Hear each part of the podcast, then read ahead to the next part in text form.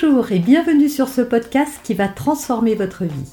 Je suis Noémie de Saint-Cernin, je suis coach certifié RNCP, auteur de plusieurs livres best-sellers, conférencière, formatrice en développement personnel et en parentalité, référente pour les médias, entrepreneuse, épouse et maman de trois enfants. Ce podcast, je partage avec vous chaque semaine des outils, des conseils et des clés concrètes pour vous aider à vous libérer de vos blocages, à améliorer vos relations, à mieux gérer vos émotions, à remettre du sens dans votre vie, à retrouver énergie et positivité et bien d'autres choses encore afin d'obtenir la vie qui vous fait rêver les disputes devant les enfants et comment les gérer en quatre étapes. Alors déjà, il faut savoir que tout le monde se dispute, hein, je vous apprends rien, donc les disputes font partie de la vie. Maintenant, il y a dispute et dispute. il y a dispute et violence, j'ai envie de dire, qu'elle soit verbale ou physique. Dans un cas, euh, bah, c'est normal, euh, voilà, on n'est pas toujours d'accord, il n'y a pas de mal à pas être d'accord, et c'est important de s'affirmer et d'affirmer euh, ses valeurs, de, de, de se positionner quand quelque chose ne va pas. Et donc euh, montrer à ses enfants qu'on n'est pas d'accord et qu'on peut être en désaccord avec papa ou avec maman, eh bien c'est pas malsain. Ce qui ce qui va l'être, c'est la manière dont est euh, gérée la dispute et la manière dont elle est exprimée également. Ceci étant, quoi qu'il arrive, inutile de vous culpabiliser, il vaut mieux chercher à réparer, à voir comment on peut faire, et on va le voir dans ces quatre étapes euh, aujourd'hui, euh, plutôt que vous culpabiliser parce que ça sert à rien. Alors évidemment, dans l'idéal, dans un monde idéal qui n'existe pas, les parents devraient ne pas euh, se disputer devant les enfants. Maintenant, encore une fois, j'y mets un bémol parce que montrer aux enfants que tout est toujours lisse, tout est toujours parfait,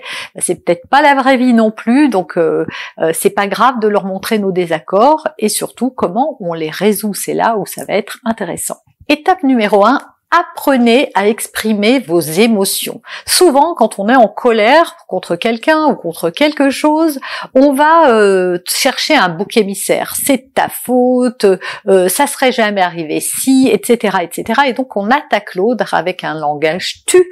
Tu ne fais jamais ce que je dis, tu ne m'écoutes pas, tu n'en as rien à faire, tu, tu, tu, ce tu qui tue, dont vous avez sans doute entendu parler. En tout cas, j'ai fait beaucoup de vidéos là-dessus sur cette chaîne que vous allez retrouver facilement, donc je vais pas m'étendre là-dessus. Néanmoins, adoptez un langage dans lequel vous allez plutôt vous recentrer sur vous et vos émotions pour pouvoir les exprimer. Dire à quelqu'un euh, j'en ai marre, tu m'écoutes jamais et dire je ne me sens pas écouté, bah ça n'est pas la même chose.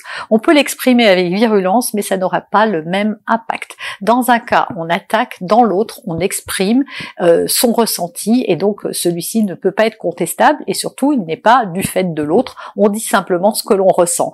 Donc voilà, revenez à un langage je, je ressens, euh, etc. Il y a des études qui ont été faites quand on utilise le je ou le nous, les disputes sont beaucoup moins violentes et semblent venir beaucoup moins et surtout l'autre reste plus à l'écoute que quand on l'attaque ou il a envie de fuir ou d'attaquer à son tour. Deuxième étape, éviter les propos blessants. On a le droit d'être en colère, on a le droit de se disputer, on a le droit d'exprimer son ressenti, mais la colère n'exclut pas le respect. Éviter les propos blessants, les mots qui font du mal, les gestes violents, etc.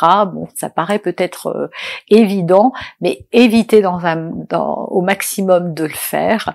Et encore une fois, si vous adoptez le langage vous verrez que vous serez beaucoup moins enclin à vous en prendre à l'autre et à l'attaquer que si vous lui dites tu et que vous le pensez responsable de votre mal-être et de votre colère. Troisième étape, rassurez votre enfant il est important de lui dire, alors pas pendant la dispute, mais après, qu'il n'est pour rien dans le conflit. Surtout, ne le prenez pas à partie. Ne vous servez pas de vos enfants pour justifier. Oui, tu vois, même les enfants disent que, etc., euh, etc. Voilà. Évitez de mettre votre enfant au cœur du conflit, même si ça concerne l'éducation, de manière à ce qu'il ne se sente pas coupable, parce que les enfants peuvent prendre des responsabilités qui ne sont pas les leurs, et c'est là où le bas blesse. Et enfin, quatrième étape, n'omettez jamais de leur donner la résolution du conflit. Voilà, de leur expliquer. Soit ils y assistent, soit ils y assistent pas. Mais s'ils ont pu assister à la dispute, je pense qu'ils peuvent aussi assister à la réconciliation. En tout cas, une fois que la crise est passée, c'est important de rassurer votre enfant, comme je le disais dans l'étape 3, mais aussi de lui donner la résolution de ce conflit. Comment vous êtes arrivé à gérer cette frustration, cette euh, colère, etc. pour lui montrer que oui, c'est normal dans la vie. Parfois, on n'est pas d'accord, on se positionne, on dit ce qui va pas et on trouve une solution. Et donc ça devient constructif parce que dans ces cas-là, on apprend à nos enfants plusieurs choses en suivant ces étapes. Un, bah, que la colère c'est sain et que c'est normal. Que deux, on peut l'exprimer sans pour autant s'en prendre à l'autre. Que trois, on a des ressentis et donc ces ressentis méritent d'être entendus et, exprimés que l'on trouve des solutions sans s'en prendre aux autres et que on résout le conflit sans impacter euh, la vie de toute la famille. Voilà. Vous avez aimé cet épisode? Abonnez-vous pour être informé de toutes mes futures publications. Laissez un avis 5 étoiles sur la plateforme que vous utilisez et un commentaire afin de m'aider à diffuser mes graines de conscience et de bienveillance à d'autres personnes. Vous pouvez aussi, si vous en avez envie, partager ce podcast à vos amis. Merci, merci d'avance pour votre soutien. Pour aller plus loin, vous pouvez me retrouver sur ma chaîne YouTube, mon site internet et mes réseaux sociaux. Ils portent mon nom, Noémie de Saint-Cernin. Et si vous souhaitez aller plus loin et vous faire accompagner, venez rejoindre mes programmes de coaching et mes accompagnements. Tout est indiqué sur mon site internet www.noémie-de-saint-cernin.com dans la rubrique Mes coachings et formations.